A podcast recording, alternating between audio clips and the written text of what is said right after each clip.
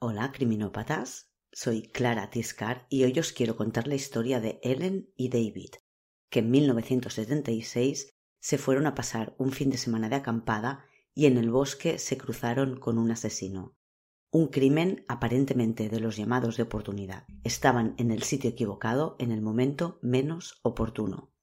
Dos escenas del crimen, pruebas incriminatorias, pero sin sospechosos con los que cotejarlas un crimen que tuvo lugar en una época en la que sólo los amantes de la ciencia ficción soñaban con una tecnología capaz de encontrar a un asesino haciendo análisis en un laboratorio. Esta es la historia del doble asesinato en McClintock Park, y esto es criminopatía.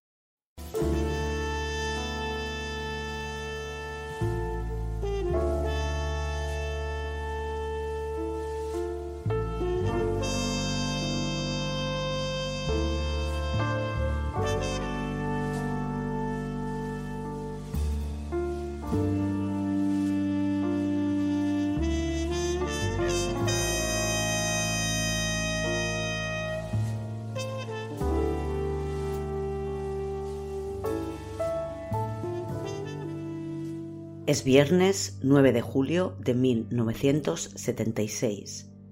Es el fin de semana después de la fiesta nacional americana, el Día de la Independencia, que se celebra el 4 de julio. Es la temporada alta de las vacaciones americanas. Ellen Mathis tiene 24 años y trabaja en el departamento técnico de la biblioteca de la Universidad de Green Bay, Wisconsin, la misma en la que se graduó hace un par de años. Ellen todavía vive con sus padres y planea casarse con David Schuldes en otoño.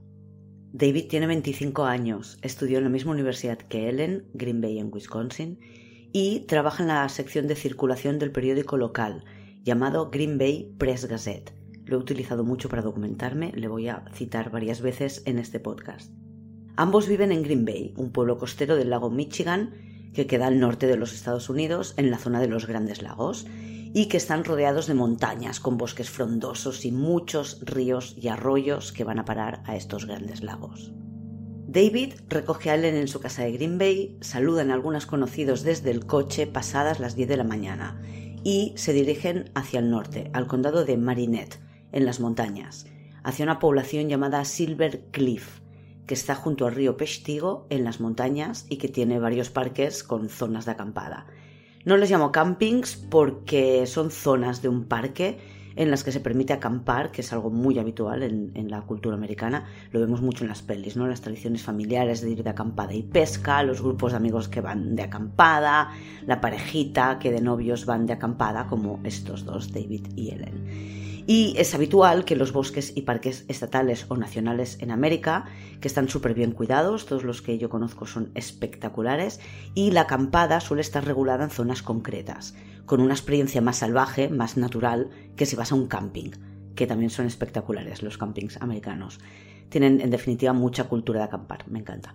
El caso es que Ellen y David van en dirección a las montañas, han salido de Green Bay a las 10 de la mañana y tardan como mínimo un par de horas si no se han detenido por el camino para llegar a Goodman Park, que es una zona de acampada que está cerca del río Pestigo. Pero se encuentran con todas las parcelas ocupadas. Este camping, Goodman Park, tiene hoy en día 15 parcelas de acampada rústica, las he estado ojeando, y ninguna tiene electricidad, por eso son acampada rústica. Entonces, si hoy en día no tenemos electricidad, en 2021, entiendo que en 1976 las condiciones eran muy parecidas a las de hoy.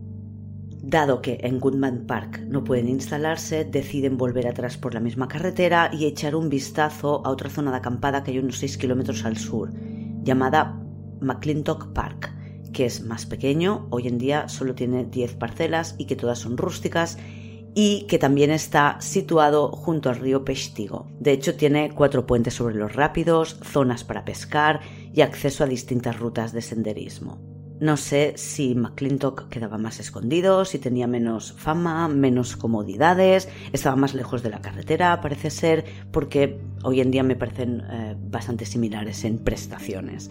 El caso es que eh, en esta ocasión son los primeros en llegar y pueden elegir parcela. Plantan su tienda Imagino que si no lo habían hecho ya, comen algo y deciden ir a pasear, que para eso están en plena naturaleza. Han ido de acampada el fin de semana a una zona de montaña junto al río y lo que uno quiere cuando está allí es hacer excursiones. Y se dirigen al sendero del camping. Se detienen junto a los baños, que deben ser letrinas y que están dentro de unas casetas de madera. Ellen entra y David espera fuera. Probablemente también usa la letrina, pero ya sabéis que las mujeres siempre somos más lentas en hacer estas cosas y la cuestión es que él ya está fuera esperando frente a la puerta del baño.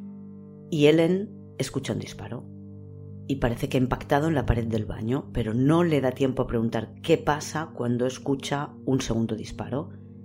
Abre la puerta, ve a David en el suelo con un montón de sangre alrededor de su cabeza, ve al hombre que ha disparado y su instinto lo obliga a salir corriendo. Quizás la secuencia no es exactamente así y el primer disparo impacta a David, que muere al instante, y ella abre la puerta y se encierra de nuevo cuando ve lo que hay fuera, un tío con un rifle disparando, ¿no? El hombre dispara contra el baño, la bala impacta en la pared de madera y él la obliga a salir. Es posible que ella abra la puerta, se lo encuentre recogiendo los casquillos de los dos primeros disparos y ella aproveche para salir corriendo y tratar de escaparse. Pero él la persigue, la alcanza y la arrastra hacia el bosque, la obliga a desnudarse y la viola. Y después recupera su rifle, Ellen se coloca sus pantalones y cuando se está poniendo la camisa recibe dos disparos en el pecho. Ellen muere mientras él recoge de nuevo los casquillos del suelo. Y un par de chicos que pasan en su coche que han oído los disparos ven salir a un hombre del bosque con un rifle, pero piensan que es un cazador porque es una zona de caza. Son las dos y media. A las dos y cincuenta y cinco uno de los vigilantes del parque encuentra a David muerto junto a las cabañas del baño. Obviamente llama a la policía, que rápidamente o tan rápido como pueden van para allá. Pensemos que estamos en 1976, que no existen los teléfonos móviles, que el camping ni siquiera tiene electricidad, seguro que en la caseta de la entrada tiene un teléfono fijo y que de todos modos tendrán walkie-talkies para avisar a la policía, pero que cualquier gestión que tengan que hacer lleva mucho más rato que hoy en día, que todo es tan inmediato. Probablemente descubren pronto que el chico muerto es David y que ha venido al camping con su novia, Ellen, a la que no han encontrado y que no saben si está viva, muerta, secuestrada, huida. La escena del crimen es analizada, no hay casquillos, aparentemente solo hay dos disparos, uno que ha impactado en David y el otro en la pared de madera del baño. Y no tienen nada más y se hace de noche sin haber encontrado a Ellen.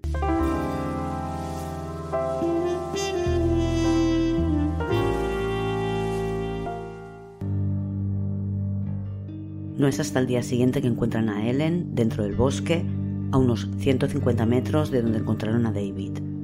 La han disparado mientras se vestía. La forma en la que la encuentran es, eh, lo evidencia violada y asesinada. Es la conclusión inmediata de los investigadores. Y debemos recordar también que en aquellas épocas, cuando una víctima aparecía desnuda o con la ropa mal puesta, cuando era evidente que antes de matarla la habían desnudado, se incluía agresión sexual en el expediente. Si no, cuando no había pruebas físicas evidentes, y no me refiero a restos de ADN que no se analizaban, me refiero a pruebas físicas en el cuerpo de las víctimas tipo moratones o desgarros, cuando no había nada de esto y la ropa no estaba mal puesta, pues simplemente agresión sexual no figuraba en el expediente. Y ha dicho que el ADN no se analizaba, los restos biológicos que encontraban en las víctimas no podían ser analizados, aunque se consideraban una prueba de lo que había ocurrido. Estamos en 1976 y faltan casi 20 años para que se empiece a analizar el ADN. A pesar de eso, recogen todas las pruebas que pueden. Ya hemos dicho que el escenario indica que ella la esforzaron porque se estaba vistiendo cuando la mataron y porque hay semen en sus pantalones. Así que los guardan como prueba, pero no tienen nada más. La policía, por supuesto, habla con todos los miembros de las dos familias que viven en Green Bay y averiguan que nadie sabía dónde iban a ir a acampar y descartan que alguien de su entorno haya ido a buscarles o les haya seguido hasta allí para matarles. Gary Hamlin, que es el investigador asignado al caso, dice que desde un principio tiene claro que es un crimen con móvil sexual, el llamado crimen de oportunidad, que Ellen y David han tenido la mala suerte de cruzarse con un asesino. Y mientras esperan el resultado de las autopsias, los investigadores intentan reconstruir las últimas horas de vida de David y Ellen. Saben que salieron sobre las 10 de la mañana del día anterior de Green Bay porque algún conocido dice que les vio pasar en coche y que se saludaron.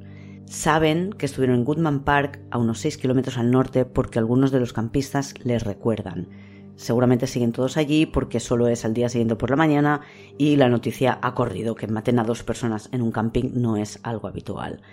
Y saben que las parcelas, cuando llegaron estos dos chicos, estaban todas ocupadas, que se fueron de eh, Goodman Park y que llegaron a McClinton Park, donde montaron su tienda y dejaron todas sus cosas antes de salir a dar un paseo.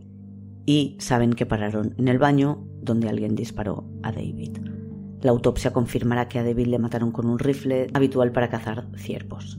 Y calculan que el disparo fue realizado desde unos 15 metros, un tiro certero en una arteria que le mata en cuestión de segundos. Deducen que ella corrió y él la persiguió o quizás que él la obligó a ir donde él quería apuntando con su arma. Saben que ella acabó a 150 metros, violada y con un par de tiros de rifle, que es, ya hemos dicho, una arma usada habitualmente para cazar animales grandes. Y tienen también la declaración de los chicos sobre el hombre con un rifle que creyeron que era un cazador y que vieron salir del bosque el día antes a las dos y media. No muy lejos, en el mismo camino, vieron también un coche, pero no prestaron mucha atención y creen recordar que llevaba placas de matrícula de Michigan, que es el estado vecino, y no tienen claro el modelo de coche que era. La policía no tiene nada que les permita ni siquiera hacer una lista de sospechosos. Pero lo cierto es que saben que ha habido alguien merodeando por ese bosque porque dos noches antes, el 7 de julio, un par de agentes de policía de Brown County estaban en el parque de acampada junto a una fogata. ya hemos dicho que era súper típico. Pues estos dos polis en su tiempo libre se van al mismo camping donde después ocurre esto y estando al lado del fuego ven una figura oscura, no, no porque la figura sea oscura, sino porque no hay luz, salir del bosque. Era totalmente de noche y no les pareció normal y por la figura ven, deducen que es un hombre. Así que, dado que no les parece normal, uno de ellos se levanta y se dirige hacia ella. Y tan pronto como el policía se levanta, quien fuera salió corriendo y se metió de nuevo en el bosque. No porque fuera policía, porque probablemente no iban de uniforme ni hubiera podido verlo, pero se asustó de ver que alguien se acercaba a él.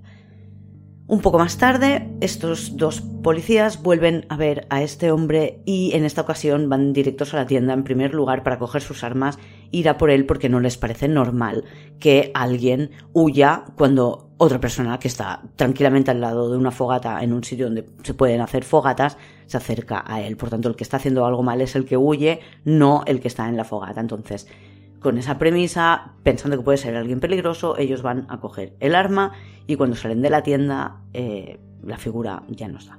Y eso es todo lo que tienen. Estos policías solo han visto una figura oscura dos días antes de que esto ocurra, por tanto saben que hay alguien raro en el bosque haciendo cosas raras, pero no saben nada más. Y por supuesto la prensa lo, cubre ampliamente, lo cuentan y lo relacionan con otras dos muertes sin resolver también en Marinette County, en Wisconsin. La más reciente fue Pat Wisniewski, de 35 años, y que apareció muerta el 30 de agosto del año anterior, 1975. A Pat la atacaron de noche en su caravana a unos kilómetros de Amberg, que es una de las ciudades o pueblos que quedan más cerca de McClintock Park. Le dispararon con un arma del mismo calibre que Ellen y David, mientras sus tres hijos dormían en la caravana. La primera muerte sin resolver es la de Cynthia Allen, que en 1972, cuando tenía 17 años, apareció muerta, desnuda y apuñalada en un bosque de Grover, que es una población a menos de una hora de Silver Cliff. Os voy a poner una captura de Google Maps en el blog, voy a dejar el enlace en la descripción del episodio para que veáis la ruta eh, entre los dos asesinatos anteriores sin resolver, los dos, el de Pat y el de Cynthia, y este de Silver Cliff, porque realmente están absolutamente cerca y parece que es una misma ruta. En ninguno de estos dos casos anteriores hay pistas, por lo que la policía no puede relacionarlos con el doble asesinato de McClintock, pero están ahí. Un mes más tarde, el 13 de agosto, los medios publican un retrato robot del sospechoso obtenido a partir de las declaraciones de los dos chicos que vieron salir al hombre con el rifle del bosque en el momento en que ocurría el asesinato porque la hora encajaba perfectamente con el, encuentro solo 20 minutos más tarde del cuerpo de David. Según las declaraciones del sheriff El Wagner, era un hombre de entre 20 y 30 años, con el pelo castaño oscuro y con un corte de pelo no demasiado corto. Además, llevaba un bigote finito. Añaden que medía entre metro ochenta, metro ochenta y cinco y que pesaba unos 85 kilos. Las fotos del retrato robot las voy a dejar también en el blog, junto a los enlaces de las fuentes con las que me he estado documentando para poder contaros esta historia. Creen, además, por, lo que pueden recordar los chicos, que es un coche viejo, probablemente ya lo hemos dicho, con matrículas de Michigan.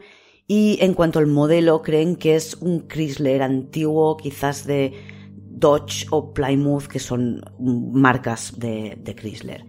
En definitiva, que no tienen prácticamente ninguna pista y no tienen nada que conduzca a ningún sospechoso.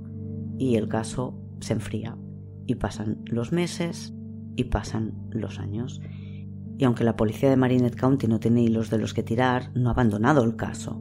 Cada vez que un asesino en serie es detenido, comprueban si encaja con lo que ellos están buscando, pero nunca han tenido una coincidencia. Y hay que decir que la tecnología y la ciencia de ese momento lo que permite es excluir, lo que ya es mucho. Por, por ejemplo, el RH de la sangre, si no coincide, ya excluye a todos aquellos que no tienen el RH del sospechoso, pero en este caso tienen poco o nada para la época en la que están con lo que compararlo. Y pasan de nuevo los años y la ciencia avanza.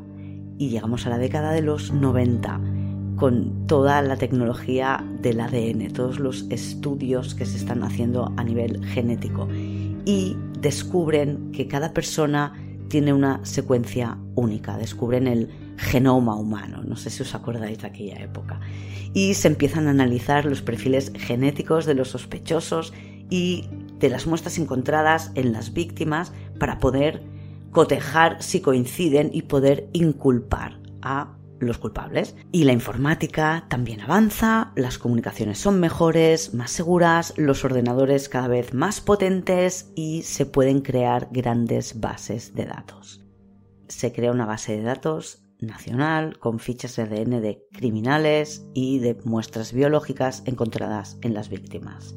Seguro que lo habéis visto en las series y las películas. El CODIS, que viene de Combined DNA Index Systems. Entonces tiene un buscador que analiza la muestra que subes y la compara con todos los ADNs que se han subido previamente para encontrar coincidencias en esto de la secuencia única del genoma humano. Gracias a este CODIS se pueden asociar, por ejemplo, distintos crímenes a un mismo perfil y detectan así asesinos o violadores reincidentes o serial killers. Sin duda, un gran avance. En Marinette County, el detective Craig Bates, que recupera el caso del doble asesinato en McClintock Park, decide que tiene que subir lo que tenían al CODIS para ver si esta nueva tecnología, esta nueva oportunidad les ayuda a encontrar al asesino que buscan. Recordemos que tienen un short manchado de semen y que se ha conservado y que sigue en buenas condiciones. Por tanto, envían las muestras de estos restos biológicos que encontraron en la ropa de Ellen al Laboratorio Estatal de Criminalística de Wisconsin para que se analice y se incorpore al CODIS. y no hay coincidencia, lo que significa que o no se ha detenido nunca al sospechoso y subido su ADN al CODIS y que su ADN tampoco está presente en ninguna otra víctima y que se haya subido al CODIS. Por tanto, eh, tienen que seguir esperando que en alguna otra prueba antigua como ellos están haciendo se suba al CODIS y descubran que hay dos víctimas para el mismo asesino o que alguien suba eh, el ADN de un asesino detenido o lo que sea por otro caso y que coincida con la víctima que ellos han subido, el ADN que han encontrado en la víctima que ellos han subido al CODIS. En cualquier caso, lo único que pueden hacer en este punto es esperar, porque una nueva pista, dado el tiempo que ha pasado, es bastante improbable que llegue. Así que, agotadas las opciones, lo único que pasa son los años y los aniversarios de un caso que sigue sin resolver y que cada vez es más antiguo y queda más olvidado.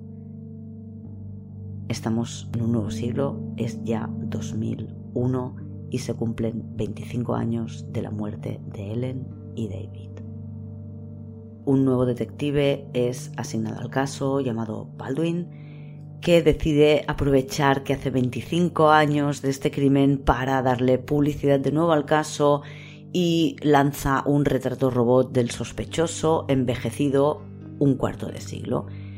En este punto reciben más de 50 informaciones diferentes que Baldwin estudia, que busca muestras de posibles sospechosos, las lleva a analizar, pero nada encaja con el hombre al que están buscando y del que tienen un rastro de semen. Así que como esto no conduce a nada nuevo, el caso vuelve a enfriarse. La policía van cambiando, van yéndose unos, llegando otros, y el que estuvo en primer lugar en el caso, Hamlin, ha estado 10 años de policía en otro condado, vuelve a Marinette County para incorporarse al Departamento de Justicia. Y es un ascenso en su carrera, pero esto también implica que entre sus responsabilidades está la supervisión del Laboratorio Estatal de Criminalística. Los laboratorios que están haciendo todos los análisis para intentar encontrar a este asesino. Y los laboratorios, gracias a las nuevas tecnologías, cada vez tienen más importancia en las investigaciones y Baldwin lo tiene como una espinita clavada. Así que intenta estar al día de los distintos avances en ADN para poder recuperar aquellas muestras en cuanto descubra que existe una nueva tecnología que pueda ayudarles a solucionar su caso. Pero pasan los años y la tecnología avanza, pero de momento no tenemos nada suficientemente relevante como para recuperar la investigación y continuamos sin que nadie haya subido al CODIS un ADN que coincida con el que ellos subieron en su momento.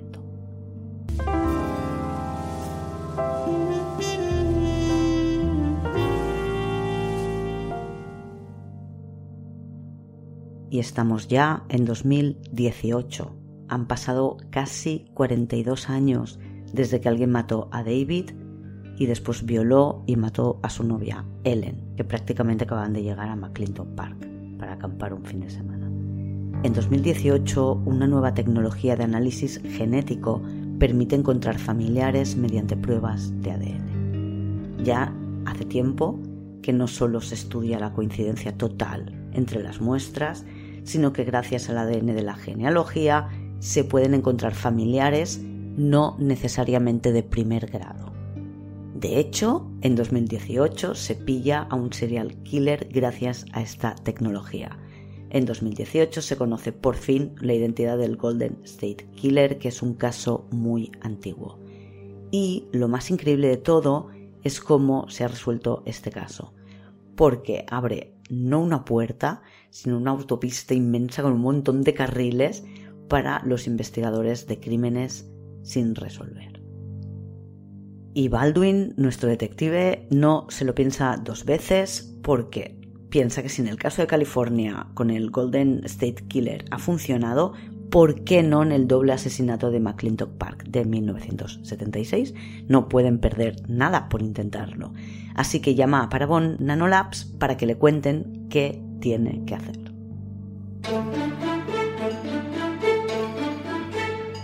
Parabon Nanolabs, entre otras cosas, después lo vemos, es un laboratorio especializado en genealogía genética.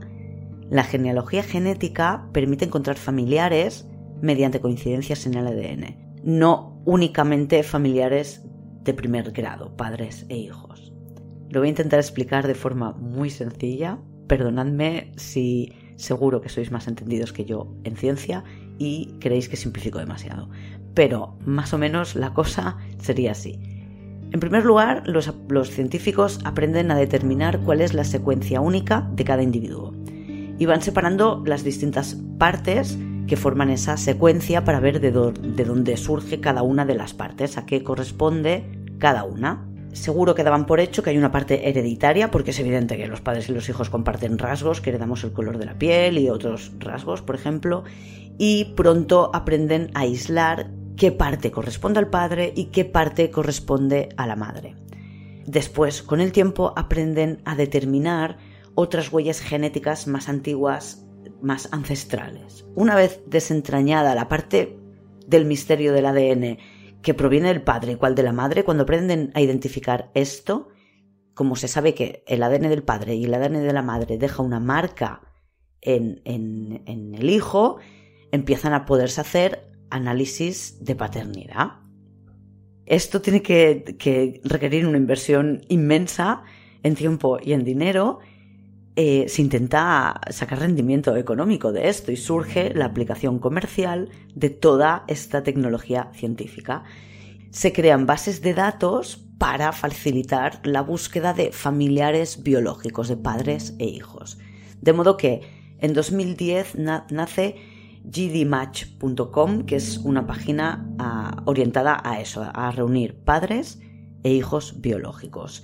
Y en 2012 se crea Ancestry que sirve para crear árboles genealógicos online que se crean mediante el ADN. En ambos casos funciona de la misma forma. Te apuntas, pagas, te envían un kit para hacer un test de ADN y lo devuelves para que se analice y se suba a la base de datos.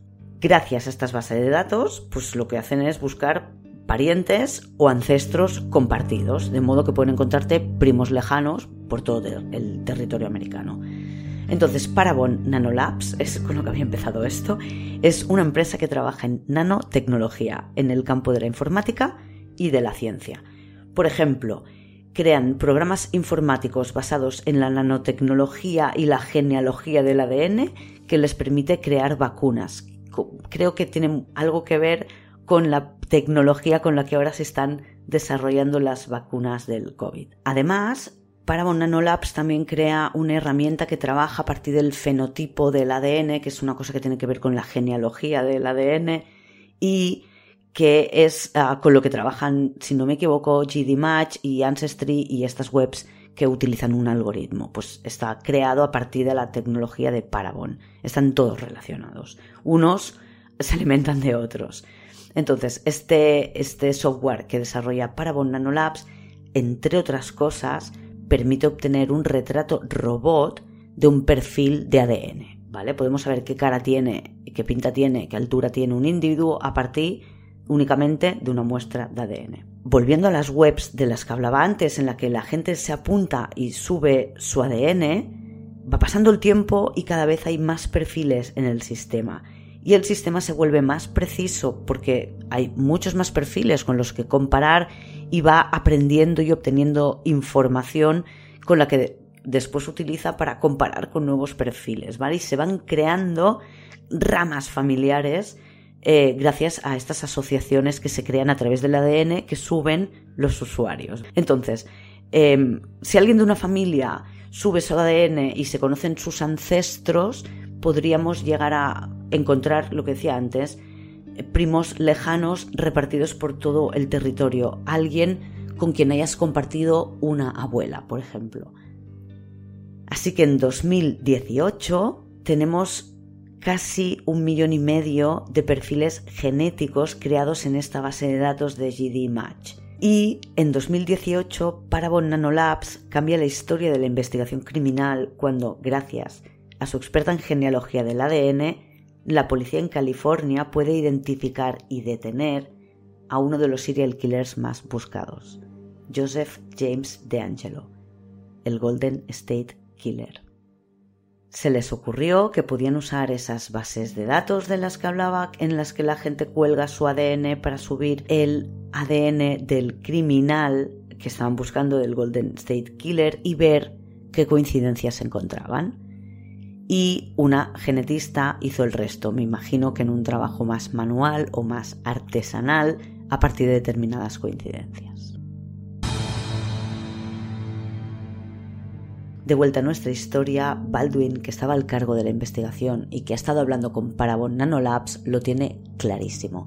Se lo plantea Hamlin, que es el responsable del laboratorio criminalístico de Wisconsin, que ya hemos dicho antes que estaba esperando que llegaran avances tecnológicos y que tampoco duda ni un momento y pone a su mejor experta, que se llama Rebecca Bohr, en antecedentes. El 3 de abril de 2018, la muestra biológica encontrada en la ropa de Ellen llega a manos de Rebeca y Rebeca hace lo que puede con esta muestra que tiene ya 42 años para conseguir extraer lo que solicita Parabón para poder empezar con su trabajo. Lo consigue, obviamente, y envían a Parabón las muestras el 9 de abril y empieza la espera.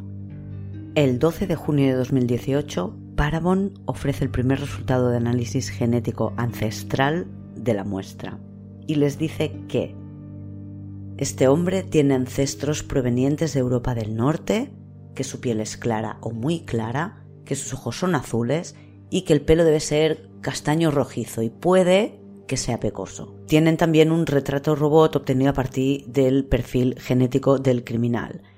El retrato robot muestra la posible imagen del asesino y violador a los 25 y a los 65. Asumen que el asesino tenía 25 cuando cometió el crimen porque es la edad media entre 20 y 30, que es lo que decían en aquel primer retrato robot que le hicieron, y por tanto 65 es la edad media que tendría ahora.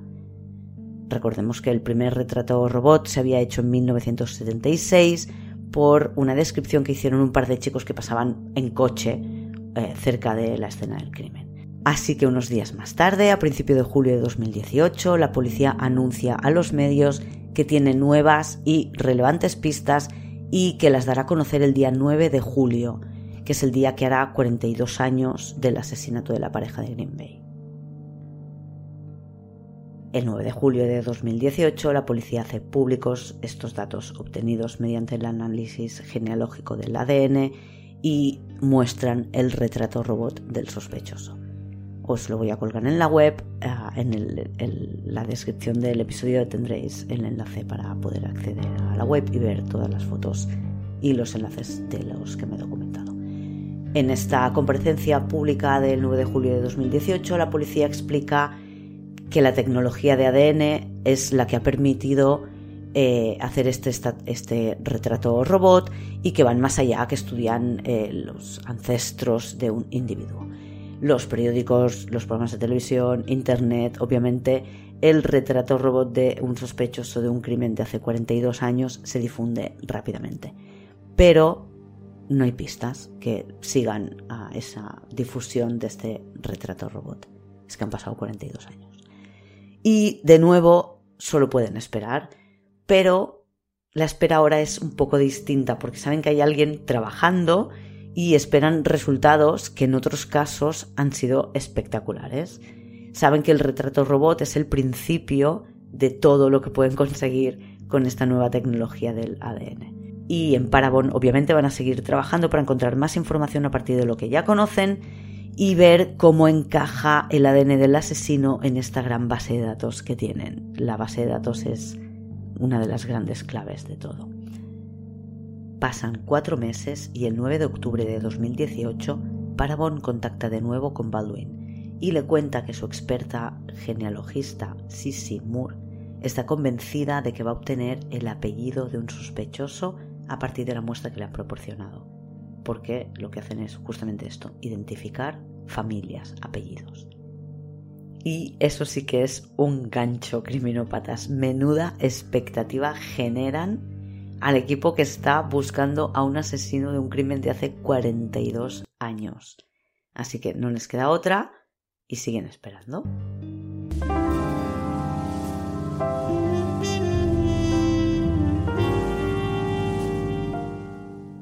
Es 21 de diciembre de 2018 cuando Sissy Moore, la experta en genealogía, da por concluido su estudio y anuncia que tiene un apellido para la policía de Marinette County. Un apellido que pertenece a una familia de Wisconsin, concretamente de Green Bay, como los chicos muertos. Gracias al estudio de la genealogía de los ancestros y a la comparativa con los millones de perfiles de ADN que están en la base de datos, esta genealogista ha identificado una pareja. El matrimonio formado por Gladys Brunet y Edward Van Hoven, según esta experta, son los padres del asesino o quizás los abuelos. La policía obtiene fácil y rápidamente el nombre de los cuatro hermanos Van Nieuwenhoven. Son Edward, Francis, Raymond y Cornelius. Lo único que tienen que hacer ahora es conseguir sus muestras de ADN y compararlas con el ADN del asesino. Y esto está ocurriendo justo antes de Navidad. Han pasado ya más de 42 años así que tampoco viene de unos días, preparan la operativa, se van de vacaciones y en enero de 2019 empiezan a tratar de descartar hermanos. Cornelius, perdonadme que no repita el apellido porque es un poco difícil, es el primer hijo al que investigan. Está en una ciudad llamada Tsunamico que está en Brown County, al lado de Marinette County. De esta investigación se encarga Baldwin, que se dedica el 2 y el 3 de enero de 2019 a vigilar la casa y ver quién vive en ella. El día 7 de enero los investigadores sacan de su basura unos calcetines, un vendaje y un inhalador. Lo envían para hacer un test y dos semanas más tarde tienen el resultado. Rebecca ha conseguido aislar ADN masculino en el inhalador y no es el sujeto que buscan pero con esta primera prueba comprueban que sí está relacionado familiarmente con el autor del crimen. El test dice que comparten padre. Sissy Moore tenía razón. El asesino que llevan 42 años buscando es uno de los tres hermanos restantes. Edward, conocido como Sylvester, es el segundo hermano investigado Casualmente vive justo al lado de la cabaña de un detective jubilado de la oficina del sheriff de Conto County llamado Tom Shallow. Baldwin, nuestro investigador, habla con Shallow, el detective jubilado, que le cuenta que Edward, el hermano al que están investigando, suele pasarse a tomar café con él cuando está en su cabaña. Por supuesto, accede a hacerles el favor a los detectives que están investigando el caso y promete guardar pruebas la próxima vez que su vecino le visite y se tomen un café. Así que el 2 de febrero de 2019, Edward Sylvester Van Nieuwenhoven visita al detective jubilado, toman un café y después Shallow guarda su taza para Baldwin. La muestra la recibe Rebecca, que hace su correspondiente análisis y que obtiene un resultado el día 21 de febrero. Edward tampoco es el hombre al que buscan, lo que imagino que es un buen alivio para su vecino y amigo policía. Y de nuevo la prueba confirma que el asesino que buscan es hermano del perfil que han analizado, es otro hermano de Cornelius y Edward. El siguiente hermano de la lista es Raymond. Raymond Van Nieuwenhoven vive en Lakewood, Wisconsin, a poco más de 30 kilómetros de Silver Creek, que es donde se cometió este asesinato. Vive en una cabaña, en una zona muy aislada, y nadie le recoge la basura en la puerta, por lo que rápidamente la policía comprueba que nunca tiene basura y que tiene que conseguir las muestras de ADN de otra forma. Baldwin contacta con el jefe de la policía de Conto County, llamado Laskowski. El 6 de marzo de 2019, Darren Laskowski, acompañado de otro agente de policía local, visita a Rayman en su casa para hacerle una encuesta sobre la seguridad de la población en la que viven y la vigilancia de la policía y cómo es el trabajo de la policía y esas cosas. Rayman la rellena, Laskowski le pide que la guarde en un sobre y que lo cierre. Laskowski mira atentamente para asegurarse que Rayman chupa el sobre para sellarlo. Se despide de ellos, Rayman está tranquilo y amable, parece que no ha sospechado nada, y Baldwin está esperando en su coche en un lugar en el que no se ve desde la casa a Laskowski que saliendo de la casa de Rayman pasa al lado del coche de Baldwin y como si estuvieran haciendo algo ilegal le da el sobre por la ventanilla del coche. Y ese sobre es enviado inmediatamente, me imagino que Baldwin en mano no lo suelta, va hasta el laboratorio criminalístico donde Rebecca consigue aislar ADN de la saliva de Rayman y procede al análisis. El ADN de Rayman coincide con el semen encontrado en la ropa de Ellen hace casi 43 años. Le detienen el 14 de marzo de 2019, un año más tarde del primer contacto del policía Todd Baldwin con Parabon Nanolabs. En su casa encuentran un rifle del mismo calibre con el que mató a los chicos y cartuchos de este rifle guardados en una lata metálica en una estantería que está sobre la lavadora y la secadora de este hombre. Rayman Vanio joven es acusado de dos asesinatos en primer grado y de violación. Tiene 82 años.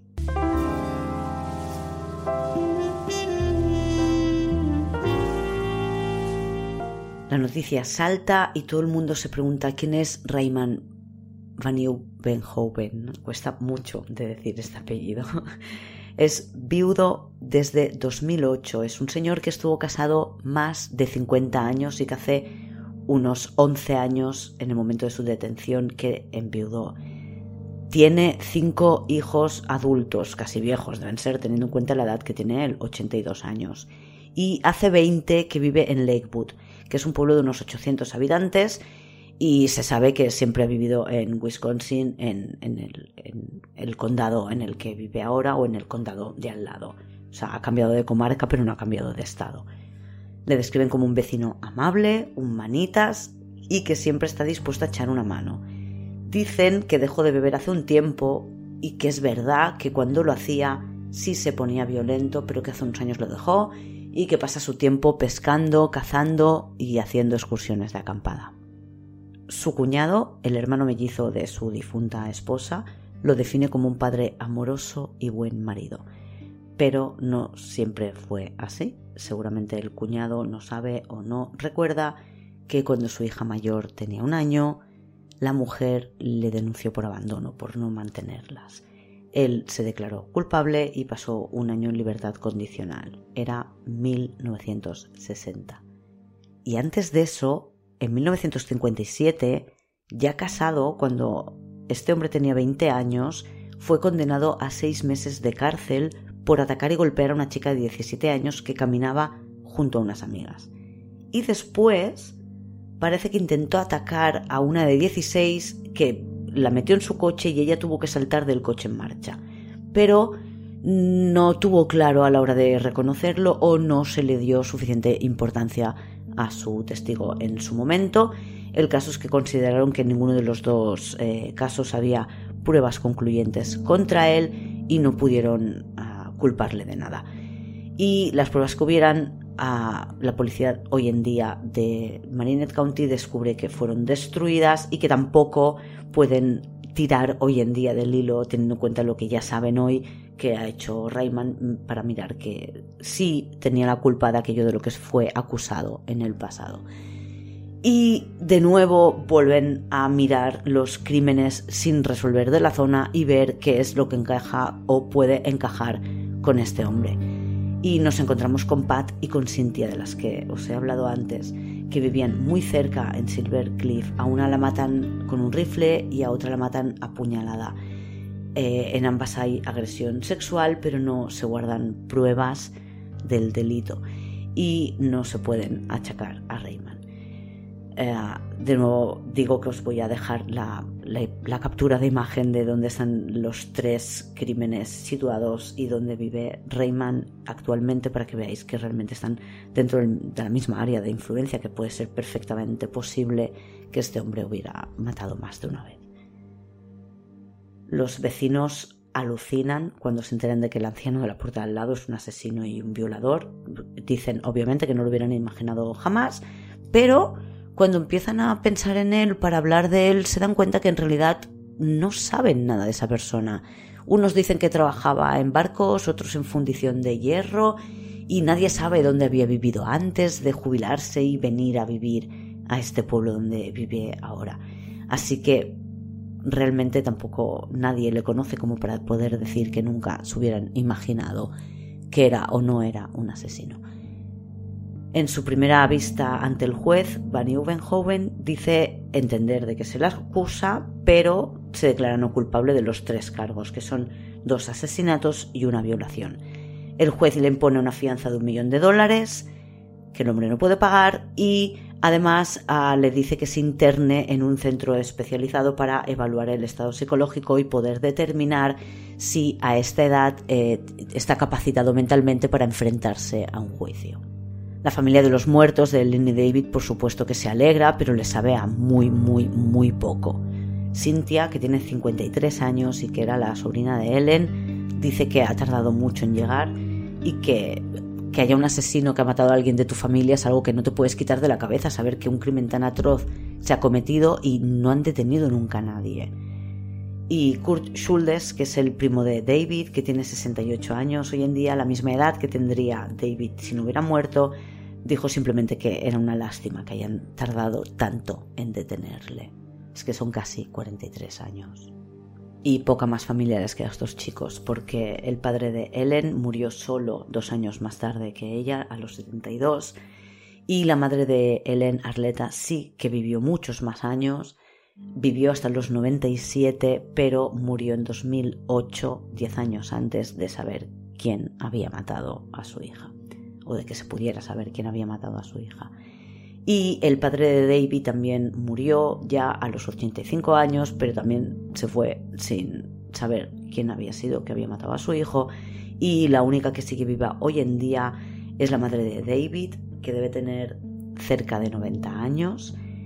Y no sé si habrá podido conocer la verdad de lo que ocurrió a su hijo hace ya 44 años después de que a este hombre Rayman le hayan internado en un psiquiátrico y hecho una evaluación rápida, digamos, tiene una vista ante el juez que determina que lo mejor es esperar eh, un año para que le hagan una evaluación en profundidad antes de decidir si este hombre tiene capacidad o no de enfrentarse a un, a un juicio. Informa el Green Bay Press Gazette que el abogado eh, de, este, de, este, hombre acusado llamado Lee Shushart alega que no se puede demostrar que el ADN, aunque sí es de su cliente, tenga que ver con los asesinatos, ni que el ADN esté en los shorts de Ellen por culpa de una violación. Dice, además, que ni siquiera pueden afirmar cuántos tiroteos o cuántos tiradores hubieron que puestos a creer en casualidades, cada miembro de la pareja eh, pudo ser asesinado por alguien diferente, por dos tiradores, o que Ellen pudo ser asesinada después que David mientras eh, había estado teniendo relaciones con Rayman de forma voluntaria, mientras alguien mataba a David y después iba por ella y la mataba. O que las relaciones las habían tenido el día antes con, con con Rayman. En cualquier caso, el juez considera que este hombre tiene que seguir encerrado y lo que decía, hacerle una evaluación psicológica mucho más profunda para determinar si puede o no puede enfrentarse a un juicio. La vista queda pendiente y se realiza en septiembre de 2020. Rayman responde a unas cuantas preguntas del juez mediante videoconferencia y quedan pendientes del resultado del, análisis psicológico que se le ha estado haciendo a lo largo de estos últimos meses. Eh, Rayman niega de nuevo ser culpable de los crímenes y dice que sí que entiende de qué se le acusa.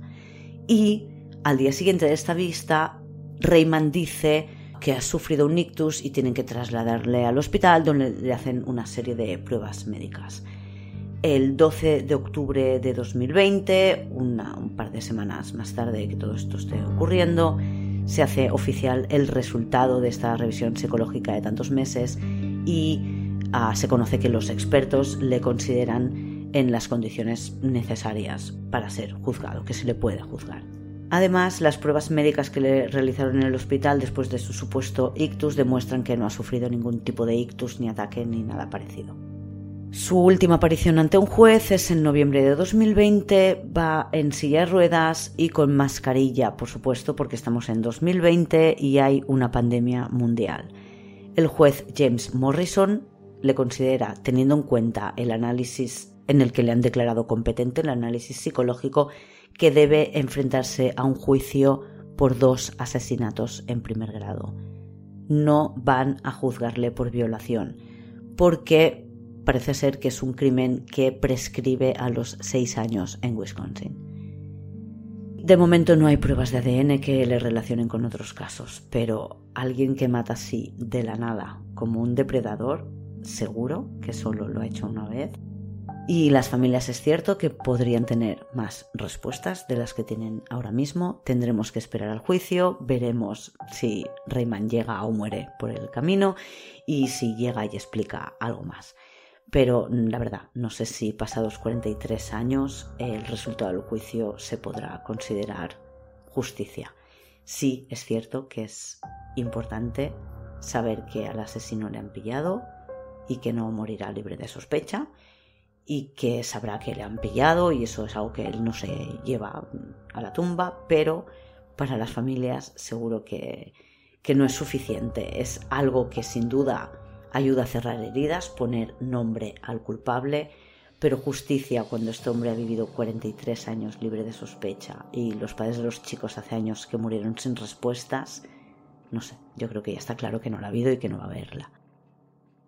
Gracias por escucharme. Puedes ver las fotos y los enlaces de los que me he estado documentando en el blog. Dejaré el link en la descripción de este episodio. Y si te ha gustado, puedes seguir el programa en tu plataforma de podcast favorita, Spotify, Evox, Apple Podcast, lo que sea. Si nos escuchas a través de Evox o Spreaker, puedes dejar allí tus comentarios. Será genial leerlos. Y, como no, puedes seguir a Criminopatía en Instagram, Twitter o Facebook. Hasta la semana que viene, criminópatas.